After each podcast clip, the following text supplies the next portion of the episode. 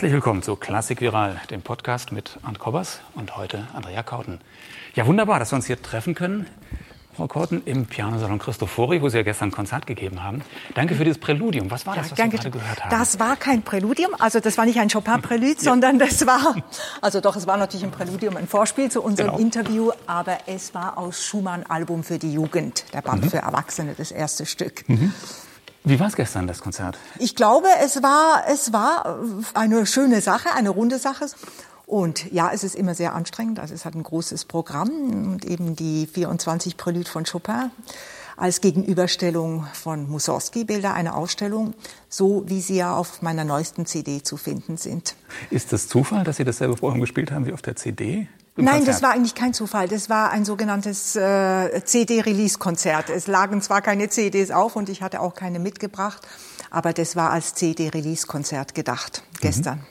Mhm. Machen Sie das denn häufig oder haben Sie ein bestimmtes Programm, mit dem Sie dann mehrfach auftreten oder wechseln Sie von Konzert zu Konzert? ja, also man würde ja gerne ein Programm öfter spielen, aber es kommt halt eben auch immer auf den Veranstalter drauf an. Es kommt halt eben drauf an, wo hat man die Möglichkeit aufzutreten, was wird verlangt. Leider kann man die Programme oft einfach zu wenig spielen.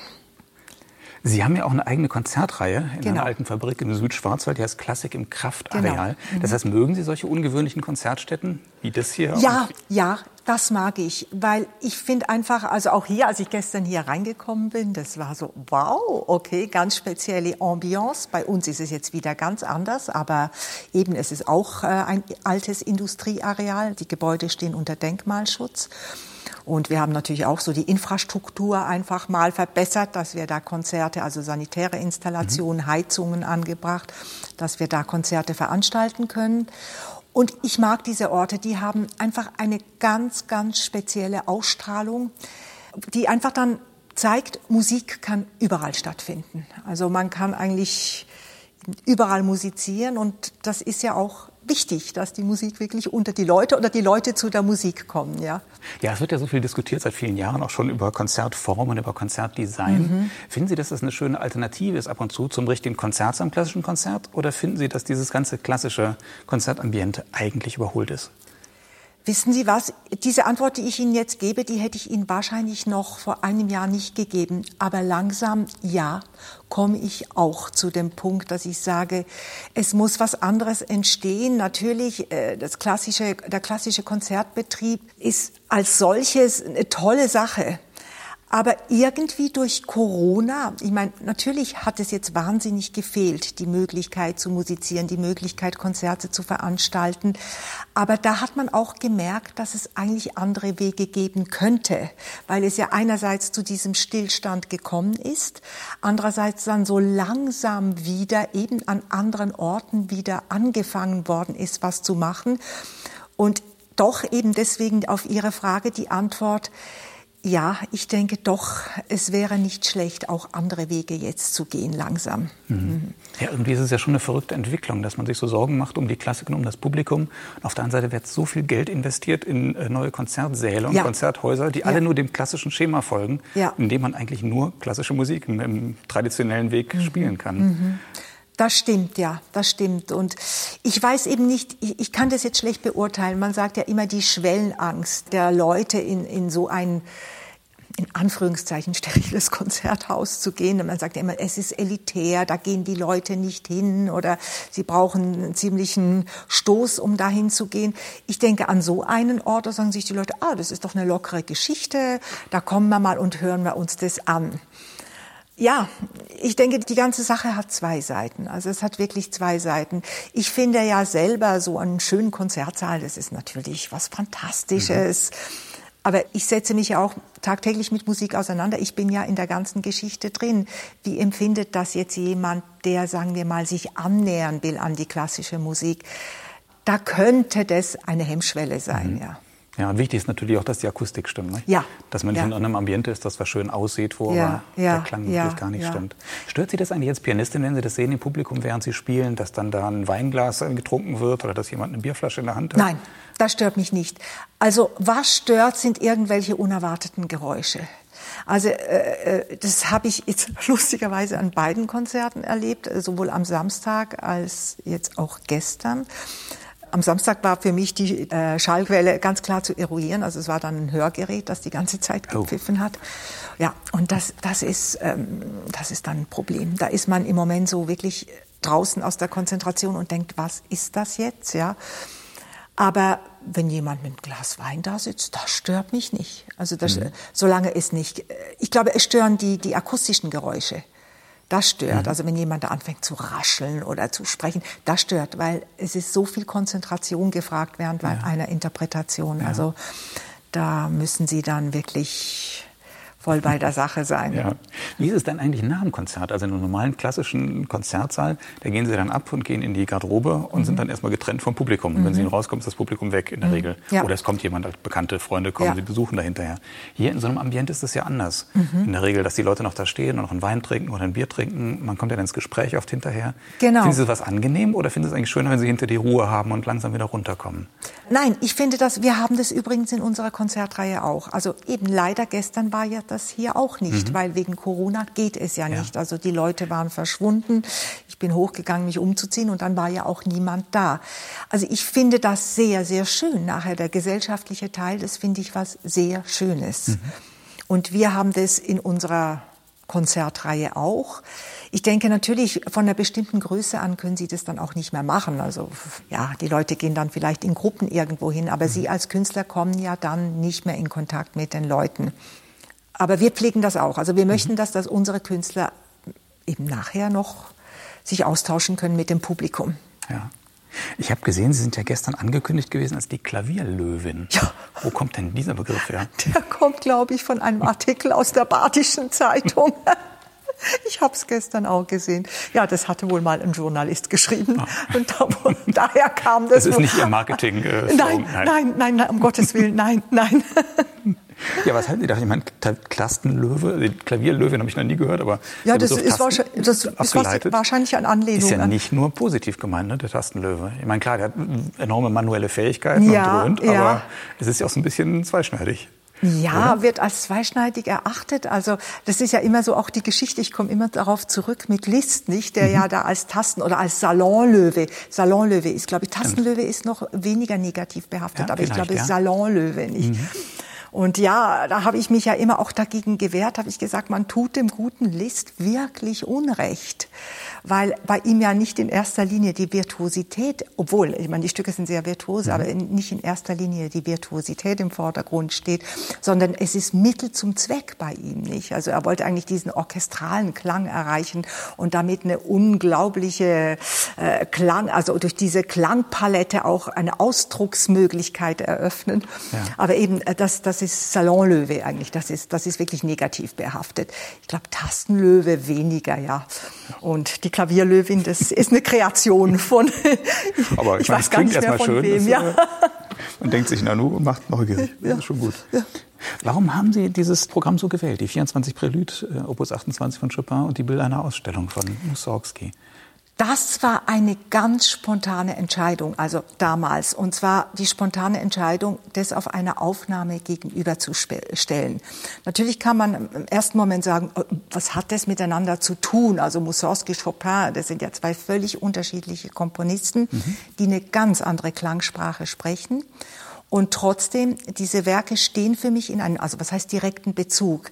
Beide Werke sind ja eine Aneinanderreihung von kurzen Stücken. Also bei Mussorgsky ist es ja ein, eine, ein Spaziergang durch eine Gemäldeausstellung, also durch eine Galerie. Programmmusik, wenn Sie so wollen, aber Mussorgsky ist für mich weit mehr als hm. nur Programmmusik. Also es ist nicht nur eine musikalische Darstellung von irgendwelchen Gemälden, sondern ich sage immer, es ist ein Spaziergang durch Seelenlandschaften, ja. Da gehen Sie in die tiefsten Abgründe hinunter. Und bei Chopin ist es für mich eigentlich dasselbe. Das ist nicht nur ein Spaziergang durch die Tonarten, sondern genauso in kurzen, prägnanten Stücken, also auch bei Mussorgsky, das sind ja wirklich alles eine, alles ist eine Aneinanderreihung von kurzen Stücken. Und bei Chopin dasselbe. Also äh, diese kurzen Stücke haben so eine Intensität. Da passiert in drei Zeilen musikalisch so viel, also emotional so mhm. viel, so muss ich sagen, emotional so viel. Nehmen Sie jetzt nur dieses C-Moll-Prälude nicht, da sind Sie erschlagen. Drei Zeilen lang diese äh, Akkorde, dü, da, bi, da, da. Und am Schluss stehen Sie da und sind, sind völlig mhm. erschlagen, ja. Das, ja, aber das äh, finde ich einen interessanten Punkt, den Sie da sagen mit dem, mit dem Mussorgsky, dass das nun, ja, eine Wanderung durch die Seelenlandschaften ja. ist. Das führt ja oft in die, in die Irre mit diesen Bildern, die dann auch zum Teil auch noch damit abgebildet sind und so. Mhm. Und dadurch bekommt es so eine, so eine Oberflächlichkeit, als wären es irgendwelche Bilder und hat so ein, sich eine Melodie dazu einfallen lassen, das ein bisschen harmonisiert. Genau. Und dann hat sich's. Und, äh, und das ist es für mich eben genau. Sind so Ohrwürmer, sind so schöne Ohrwürmer und. Äh, ja, und das sind sie eben. Ich sage, für mich sind's genau, nur, ist ne? es genau das nicht oder, mhm. oder bestimmt nicht nur das. Mhm. Also, sondern wenn Sie da hinhören, also nehmen Sie schon, ich meine, Sie haben die erste Promenade und da werden Sie da mal eingeführt und dann kommt dieser Gnomus nicht.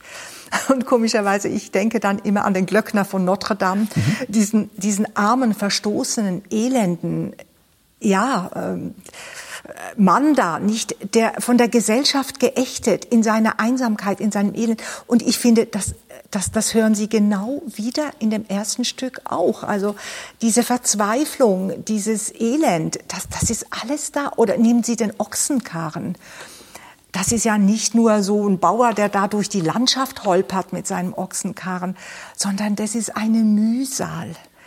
Das ist ein verzweifeltes Ringen. Es gibt so einen Moment, wo man das Gefühl hat, es könnte einen Aufbruch geben und dann fällt es wieder zurück ins Nichts.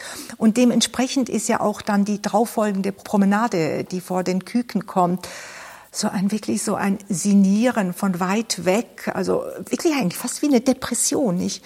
Und dann kommen die Küken, ja, das, die sind dann etwas, Gott sei Dank, etwas lockerer und etwas witziger.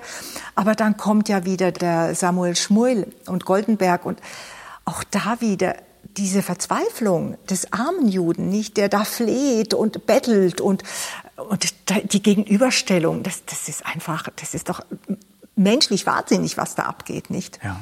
Also, ja, Sie haben eine ganze Reihe von CDs aufgenommen, mhm. aber ich habe gesehen, das, die Bilder einer Ausstellung haben Sie zweimal aufgenommen. Ne? Das die, ist eine Ihrer ersten CDs ja, ist drauf und genau, jetzt haben Sie es wieder eingespielt. Genau. Die hatte ich damals äh, als erste CD, habe ich die im Konzert gespielt. Also es war dann ein Live-Mitschnitt und ja, der wurde dann veröffentlicht. Wie hat sich Ihre Sicht auf das Werk geändert? Warum haben Sie es jetzt nochmal aufgenommen? Vielleicht weniger weil sich meine Sicht so wahnsinnig geändert hat, sondern eben aus der Idee der Gegenüberstellung dieser zwei Zyklen, ja, dieser zwei Zyklen, weil für mich sind Parallelen, starke Parallelen da bei diesen zwei Zyklen, mhm. obwohl eben andere Zeitepoche, andere, also andere Tonsprache äh, und trotzdem und offensichtlich, das kommt jetzt nicht von mir, aber ist im Booklet wohl drin. Beide Zyklen setzen sich, also in beiden Zyklen kommt der Tod vor, nicht? Es ist ja auch eine Auseinandersetzung mit dem Tod. Das ist ja bei Mussorgsky ganz klar, weil es ja in Erinnerung an seinen verstorbenen Freund, den Maler Viktor Hartmann, geschrieben mhm. worden ist, aber anscheinend auch bei Chopin.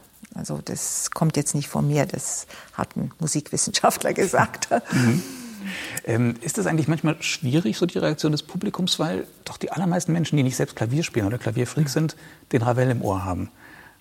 Und vielen, könnte ich mir vorstellen, fehlt dann vielleicht ein bisschen was an Klangfarben, wenn es plötzlich nur noch aufs Klavier konzentriert ist. Ja, also äh, leider meinen die meisten Leute, dass Ravel das Original ist, ja. Mhm. Und wenn man ihnen dann sagt, nee, nee, hört mal, das wurde ursprünglich für Klavier geschrieben.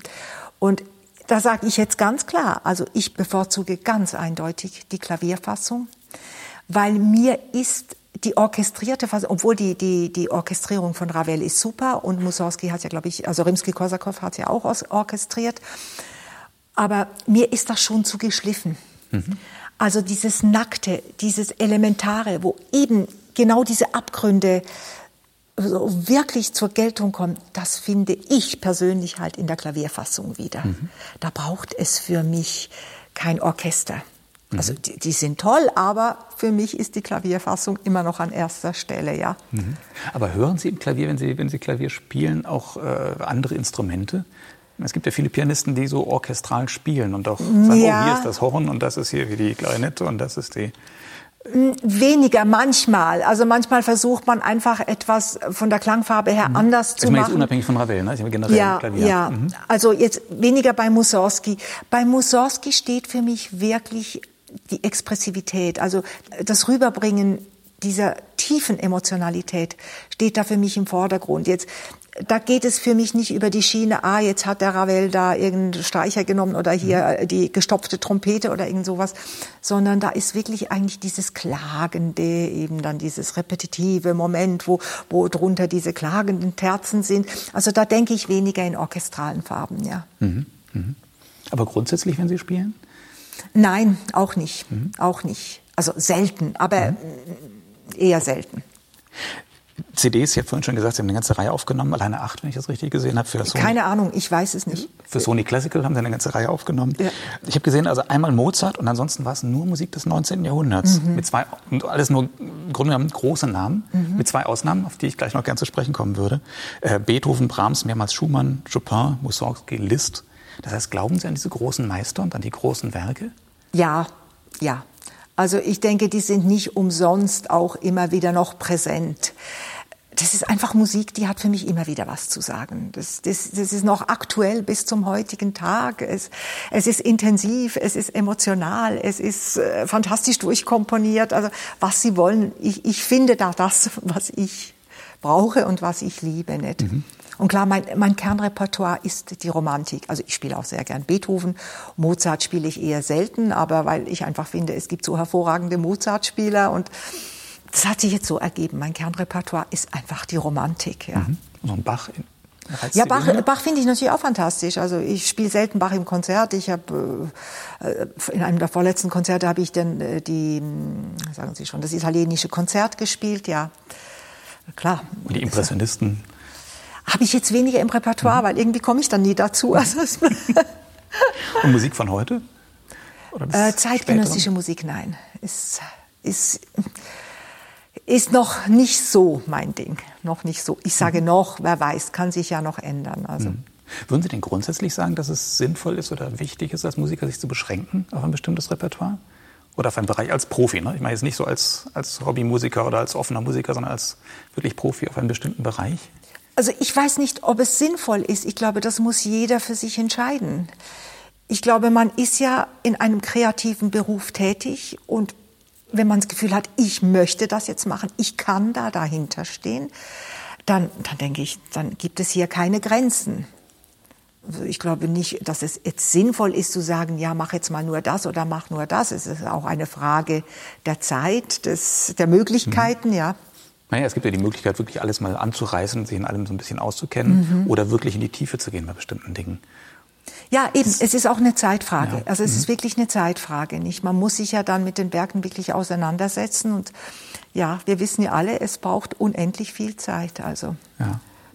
Ja, und Sie haben als Pianistin ja die den riesen Vorteil, aber auch die, die, die Last, dass es dieses enorme Repertoire gibt. Das ist genau der und Punkt. Sie wirklich da immer auswählen müssen, womit beschäftigen Sie sich und das ist was genau der Sie Punkt. Liegen. Genau. Also ich glaube, das hat mal, ich weiß nicht, wer es war, irgendein Pianist ausgerechnet. Also wenn er 300 Jahre leben würde, dann, dann hätte er auch nur einen Bruchteil des Klavierrepertoires ja. sich erarbeitet.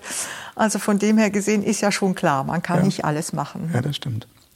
Ich würde gerne auf diese zwei CDs zu sprechen kommen. Ähm, gut, ich weiß ja nicht Ihre ganzen Konzertprogramme, aber in den CDs kann man ja sehen, was Sie, was Sie so gespielt haben. Ähm, eine CD mit Clara Schumann, ja. Robert Schumann und dem Klavierkonzert von Karl Reinecke, genau. was man ja so gut wie nie zu hören bekommt. Das Konzertstück von Karl Reinecke. Ein Konzertstück, genau. ja. Genau, genau. Warum haben Sie das aufgenommen oder warum haben Sie sich damit beschäftigt? Weil ich es ein ganz tolles Werk finde. Ich kenne das nämlich überhaupt nicht. Oh, ich habe jetzt kein, ich hätte ihn gerne, ich schicke Ihnen sonst eine CD. Ich finde es ein ganz tolles, also wirklich prägnantes äh, Stück. Und dann war ja da im Clara Schumann ja die Idee natürlich das Clara Schumann Konzert aufzunehmen und auch da hat's mhm. Wieder was dazu gebraucht. Und habe ich gesagt, ja klar, Karl Reinecke Konzertstück. Also das wird viel zu wenig gespielt. Mhm. Das hat einen unglaublichen Drive. Ich finde es ganz toll. Also ich schicke Ihnen die CD. Oh ja. Sie müssen ja. sich das anhören. Ja, danke schön. Und die zweite CD, äh, da haben Sie Brahms das erste Klavierkonzert gekoppelt mit dem zweiten Klavierkonzert von Hermann Götz. Genau. Diesem Ostpreußen, der dann in die Schweiz gezogen ist genau. und da relativ früh gestorben ist. Genau. Hatte das lokalpatriotische nein, Hintergründe? Nein, es hatte keine, keine lokalpatriotischen Hintergründe. Der Hintergrund war auch da, eine Gegenüberstellung mhm. zweier sich kennender und auch, ja, kann man sagen, befreundeter äh, Komponisten, also zweier Zeitgenossen, die haben ja eben in derselben Zeit gelebt, die haben sich auch gekannt, die haben sich auch gegenseitig geschätzt, also sie waren eben befreundet. Und da war die Idee, mal zu zeigen, was hat der gemacht, also Brahms Konzerte kennen wir ja, und was hat sein Kollege, sein Freund gemacht. So kam die Idee der Gegenüberstellung. Ja. ja. Gibt es eigentlich einen Grund dafür, als ich ja, jung war, Kind war, Jugendlicher war, hat man immer das zweite Konzert von Brahms gehört. Und in letzter Zeit wird das irgendwie überhaupt nicht mehr aufgeführt, habe ich das Gefühl. Mhm. Alle spielen nur noch das erste. Ja, ja ich glaube, das zweite ist, ist auch schwer zugänglich. Also, äh, es ist ich fand das gar nicht so. Ich fand das also ich finde es großartig. Ja. Ich meine, ich finde es großartig. Ich würde gerne beide machen. Ja, also mhm. ich habe ja das erste aufgenommen. Das zweite hoffe ich immer noch, dass das noch was werden wird. Ja, aber klar, es ist. Ich glaube, das erste ist schon noch, wenn man so hört, vielleicht einfacher zu hören, zu rezipieren. Aber das Zweite, vielleicht, es ist natürlich auch ein Riesenbrocken. Mhm. Es ist ja auch mhm. ein Monumentalwerk mit vier Sätzen. Mhm. Ich weiß gar nicht, die Spieldauer ist, ich kann sie gar nicht sagen, aber ja, ist lang, glaub, ja, ist gegen so 50 Minuten, glaube ich. Ja, es füllt eine ganze LP, das weiß ich noch. Ja, ja, also schon. eben, mhm. vielleicht ist das mit dem Grund nicht. Oh. Sie werden immer wieder angekündigt als ungarisch-schweizerische mhm. Pianistin. Mhm. Wo kommt das Ungarische? Das her? Ungarische kommt eigentlich, äh, meine Eltern sind beide aus Ungarn gekommen in 56. Ich bin zwar schon in der Schweiz geboren, aber ich habe natürlich ungarische Wurzeln. Mhm. Und ich habe auch meine, einen Großteil meiner Ausbildung dann wieder in Ungarn gemacht. Mhm an der Franz Liszt Musikakademie. Ich spreche auch Ungarisch, ja, und ich spreche sehr gerne Ungarisch. Natürlich muss ich manchmal jetzt gewisse Wörter mhm. suchen. Aber Ihr Name ist jetzt gar nicht Ungarisch. Nein, das ist ganz interessant. Also äh, Kauten ist angeblich lettischen Ursprungs. Ah. Wieso wissen wir nicht? Aber einer meiner Cousins, der äh, macht ein bisschen so Ahnenforschung. Also da gehen sogar die Wurzeln auch zurück nach, äh, beziehungsweise ein Vorfahre, der ist auch nach Luxemburg ausgewandert. Also äh, ich weiß nicht, wie sich das genau verhält, aber Kauten ist tatsächlich kein ungarischer Name. Aber mein Vater kommt genauso aus Ungarn wie meine Mutter, ja.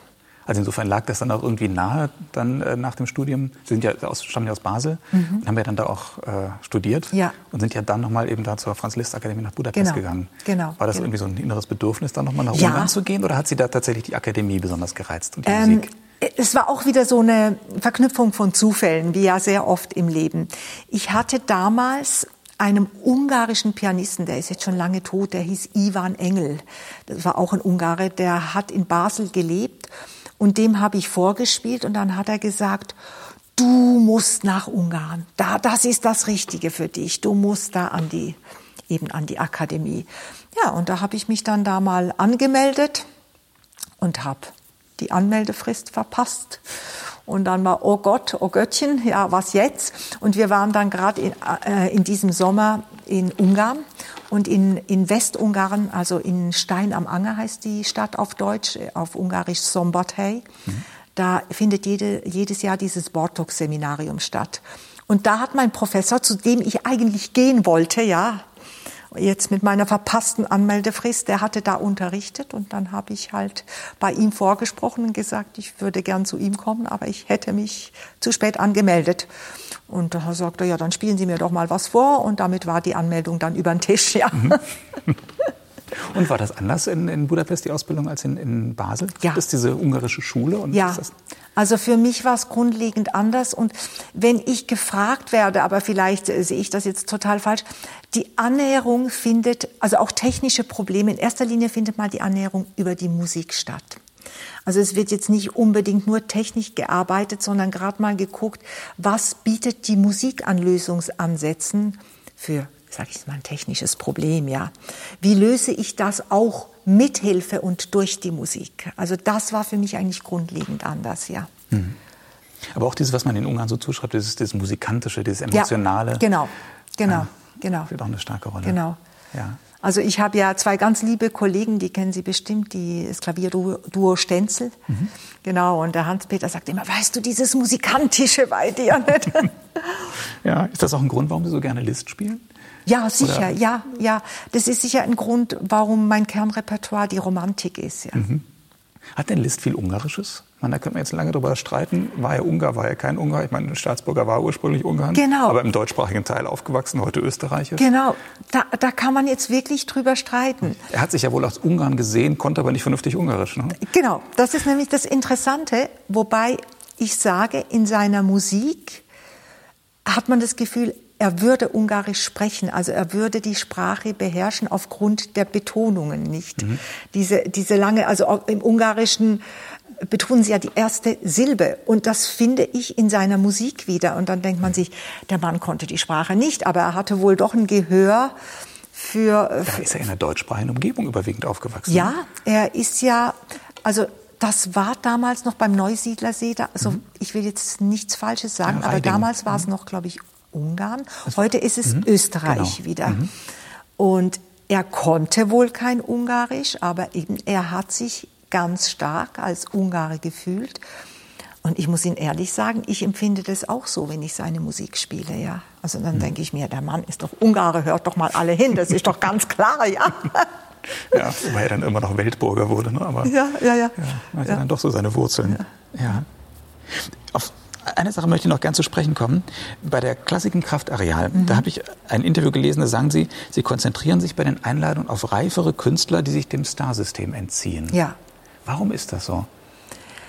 Weil ich einfach denke, die Musik sollte im Vordergrund stehen. Also es mhm. geht jetzt hier nicht darum, irgendeinen gehypten Namen zu haben, sondern einfach einen guten, reifen, äh, ja, äh, Künstler, der. Äh, Aber was haben Sie gegen die Jungen, die mit viel Temperament und Elan und ich habe nichts, ich, ich hab nichts gegen die Jungen, überhaupt nicht. Also Nein, das, das, muss man, also das ist überhaupt Oder würden Sie sagen, im Gegenteil, die, die, die ganze Branche stürzt sich immer wieder auf die Jungen und die, ja, die reiferen, etwas ja, älteren ja. gehen. Also es ist auch nicht wertend gemeint. Ich habe überhaupt nichts gegen die Jungen. Also mhm. wissen Sie, bei uns geht es ja ein bisschen locker. Wir haben nicht so viele Konzerte wie hier jetzt im Piano Salon.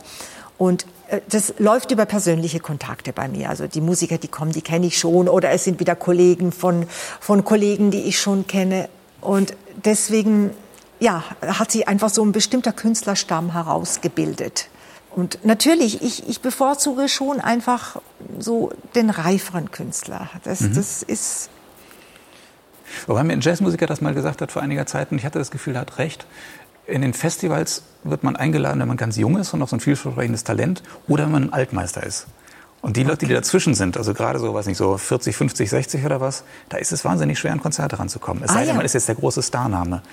Ich weiß nicht, ob das in der klassischen Musik auch so ist, aber vielleicht ist das auch so eine Delle. Das kann sein. Das, äh, dass die Jungen, die kriegen alle möglichen Förderprogramme und man freut sich über immer neue Gesichter. Ja. Und natürlich diese Altstars, die es dann über lange Zeit geschafft haben, die werden auch äh, hofiert. Mhm. Zu Recht will ich jetzt gar nicht mhm. Wert meinen. Mhm. Aber die auf der halben Strecke irgendwo, die haben es dann vielleicht besonders schwer. Also das habe ich jetzt unter diesem Aspekt noch gar nie äh, mir überlegt, aber äh, es ist sehr interessant, was Sie jetzt sagen oder was eben der, der mhm. Kollege da aus dem also Jazz... Also Jazz würde ich, würde ich sofort sagen, ja, das stimmt. Okay. Klassik bin ich mir nicht so sicher, aber könnte vielleicht auch was dran Kön sein. Könnte was dran sein. Also jetzt, wo Sie sagen, ich finde es einen ganz interessanten Aspekt, ja. Klar, die Jungen, wissen Sie, es ist ja man sucht immer so eine Sensation. Also da geht es ja dann auch wieder nicht um die Musik, da geht es um irgendeine Entdeckung wieder eines Jungstars. Und das ist nicht das, was mich interessiert in der Musik. Mhm. Also das ist natürlich ganz toll und ich, ich, meine, die können ja was. Das geht gar nicht darum. Mhm. mhm. Aber eigentlich diese Mechanismen, die, die, die stehen für mich nicht im Vordergrund. Das, mhm. Wenn ich meine Konzerte plane, dann, dann mhm. geht es ohne diese Mechanismen. Ja, ja.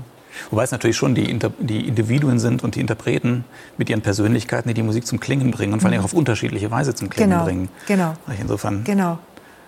Ja. Und das ist ja das Interessante. Ich meine, deswegen kann man sagen, was, jetzt spielt schon wieder einer diese Beethoven-Sonate. Ah ja, spielt schon wieder einer dieser Beethoven-Sonate. Aber erstens mal ist es Musik, die kann man äh, hunderttausendmal spielen. Zweitens, ja, hör dir mal an, wie der sie spielt, nicht? Der mhm. macht jetzt was anderes, weil mhm. das ist ja das Faszinierende. Und das, das wissen viele, also so Amateure wissen das gar nicht. Mir hat mal jemand gesagt, ja, ja, warum ist das dann anders? Ja, sage ich, natürlich ist es anders, weil jeder bringt ja seine Individualität mit rein, jeder mhm. atmet ja anders, jeder hat ein anderes Temperament. Und das ist ja das Faszinierende, was macht XY da draus und was macht AB da draus nicht. Ja. Also das ist immer wieder eine neue Welt. Ja. Der zweite Teil dieser Aussage, was Sie da sagten, äh, die, die, die Musiker, die Sie einladen, sind die, die sich dem Starsystem entziehen. Mhm. Gibt es das überhaupt in der Form noch? Und ich meine, Sie waren ja auch mal ein Teil insofern, als Sie für die Sony lange Zeit aufgenommen haben.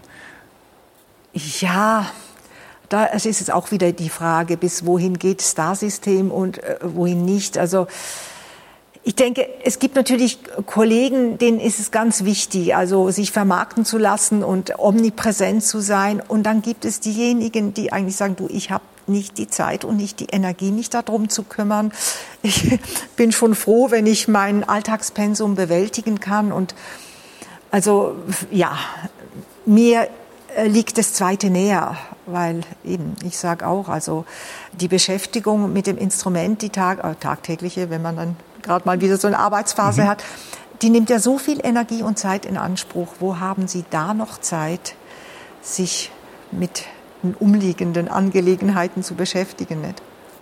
Ja, was wahrscheinlich auch immer stärker ist, nicht? dass man präsent sein muss, auch in diesen sozialen Kanälen, ja. man muss PR machen und ja, all sowas. Ja. Oder muss das alles auslagern an irgendwelche Agenturen. Ja, ja, ja. ja. Aber ähm, ist es Ihnen wichtig, weiterhin CDs zu machen? Sie machen ja jetzt, sind eben nicht mehr bei der Sony, jetzt machen Sie bei Solo Musiker mhm. nach wie vor CDs. Haben auch vorhin gesagt, es wäre schön, nochmal ein braves zweite gern, Konzert ja, aufzunehmen. Ich würde gern noch eine, äh, ein, zwei machen. Doch, da, da habe ich ja, also jetzt mal so. ich meine, ich weiß ja nicht, was. Es ist ja schon eine eigene Kunstform, ne? Ich meine, ja. Konzert und Aufnahmestudio oder, oder ja, ohne ja, Publikum ist, aufzunehmen. Ist, ist, ist was anderes. Ich mag es eigentlich. Ich mag es aufzunehmen. Was ich dann nicht mag, ist die Nacharbeitung. Also das, das, das müsste ich nicht haben. Das ist dann so viel Aufwand. Aber eben, ich hätte schon noch den Wunsch, ja, mhm. so das eine oder andere zu machen, doch. Mhm, mh. Mögen Sie das Arbeiten im Studio? Ja. Ja. Ja. Aha. ja. Die sich versenken und dann. Ja, das, genau. Mhm. Ja, genau. Oh ja. Ja, vielleicht allerletzte Frage. Wenn Sie mal so durchhängen und äh, Ihre Laune nicht die allerbeste ist, gibt es dann eine Musik zu spielen oder zu hören, wo Sie wissen, dann geht es Ihnen wieder gut, dann bekommen Sie Energie, gute Laune, Kraft, Mut? Das ist jetzt ganz ähm, lustig, was Sie fragen, weil ich habe diese Frage schon mal gestellt bekommen. Und da habe ich dann gesagt, äh, das war eine Journalistin vom Schweizer Radio. Da habe ich gesagt, nee, wenn es mir nicht gut geht, dann mag ich gar keine Musik hören. Mhm. Dann ist Musik für mich ganz weit weg. Das war jetzt vor einigen Jahren und ich habe gerade jetzt, gerade in letzter Zeit gemerkt, wenn es mir nicht gut geht, dann mache ich das, äh, äh das Radio an und dann läuft da hoffentlich klassische Musik. Also ich habe ja sowieso meistens einen Sender eingestellt. Wobei ich höre auch andere Sachen zwischendurch. Also ich mag auch sehr gerne Jazz, nicht? Mhm. Und manchmal eben auch Pop, Pop-Songs. Also es ist jetzt nicht so, dass ich sage, also das höre ich mir gar nicht an, sondern im Gegenteil. Und da merke ich jetzt, also ich hatte jetzt auch gerade so die letzten Tage, das hat mir so wie Kraft gegeben, wie Energie. Also es, es dreht sich jetzt ein bisschen ins Gegenteilige.